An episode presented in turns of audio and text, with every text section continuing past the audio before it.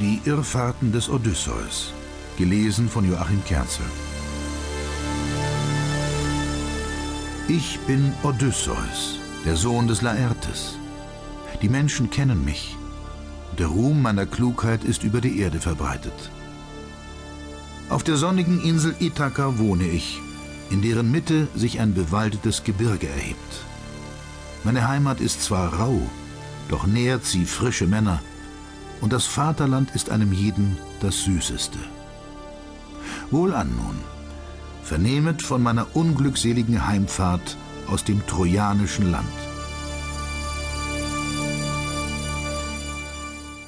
Von Ilion weg trug mich der Wind nach der Kikonenstadt Ismaros, die ich mit meinen Genossen eroberte. Die Männer töteten wir, die Frauen samt der anderen Beute wurden verteilt. Nach meinem Rate hätten wir uns nun eilig davongemacht, aber meine unbesonnenen Begleiter blieben schwelgend bei der Beute sitzen, und die entflohenen Kikonen, durch ihre landeinwärts wohnenden Brüder verstärkt, überfielen uns beim Schmaus am Strand. Sechs Freunde von jedem unserer Schiffe blieben auf dem Platze. Wir anderen entgingen dem Tode nur durch schleunige Flucht. So steuerten wir weiter westwärts, froh, der Todesgefahr entronnen zu sein, aber von Herzen traurig über den Tod unserer Genossen. Da sandte Zeus uns einen Orkan aus Norden. Meer und Erde hüllten sich in Wolken und Nacht. Mit gesenkten Masten flogen wir dahin, und ehe wir die Segel eingezogen hatten, krachten die Stangen zusammen und die Segeltücher zerrissen in Stücke. Endlich gingen wir an Land und lagen dort zwei Tage und Nächte vor Anker, bis wir die Masten wieder aufgerüstet und neue Segel aufgespannt hatten.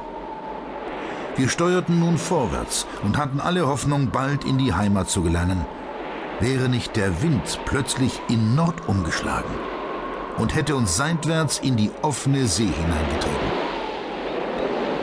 Da wurden wir nun neun Tage vom Sturm herumgeschleudert am zehnten gelangten wir ans Ufer der Lotophagen, die sich von nichts als der Lotosfrucht nähren. Hier gingen wir an Land und nahmen frisches Wasser ein. Dann sandten wir zwei unserer Freunde auf Kundschaft aus, und ein Herold musste sie begleiten. Diese gelangten in die Volksversammlung der Lotophagen und wurden von diesem gutmütigen Volke, dem es nicht in den Sinn kam, etwas zu unserem Verderben zu unternehmen, auf das freundlichste empfangen. Aber die Frucht des Lotos, die sie ihnen zu kosten gaben, hat eine ganz eigentümliche Wirkung.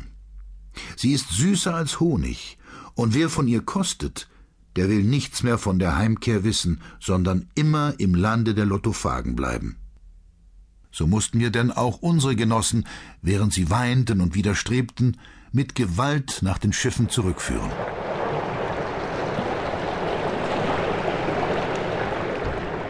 Auf unserer weiteren Fahrt kamen wir nun zu den wild lebenden, grausamen Volke der Zyklopen. Diese bewirtschaften das Land nicht, sondern überlassen alles den Göttern.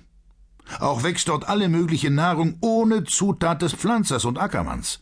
Weizen, Gerste, die edelsten Reben voll großbeeriger Trauben, und Zeus gibt in mildem Regen seinen Segen dazu. Auch halten sie keine Gesetze, treten in keine Ratsversammlung zusammen, sondern wohnen alle auf den felsigen Gebirgshöhen rings in gewölbten Erdhöhlen. Da richtet sich der Zyklop, wie er mag, mit Weibern und Kindern ein. Übrigens kümmert sich keiner um den anderen. Außerhalb der Bucht, in mäßiger Entfernung vom Zyklopenlande, erstreckt sich eine bewaldete Insel voll wilder Ziegen, die hier sorglos grasen. Der Bucht zugekehrt, quillt das reinste Wasser perlend aus der Felsenkluft, und grünende Pappeln stehen ringsumher. Dorthin geleitete ein schimmernder Gott unsere Schiffe in der dunklen Nacht. Als der Morgen anbrach, betraten wir das Eiland und erlegten auf fröhlicher Jagd Ziegen. Da saßen wir denn am lieblichen Ufer den ganzen Tag und taten uns bis zum späten Abend recht gütlich mit frischem Ziegenfleisch und altem Weine, den wir in der Kikonenstadt erbeutet hatten und in Henkelkrügen mit uns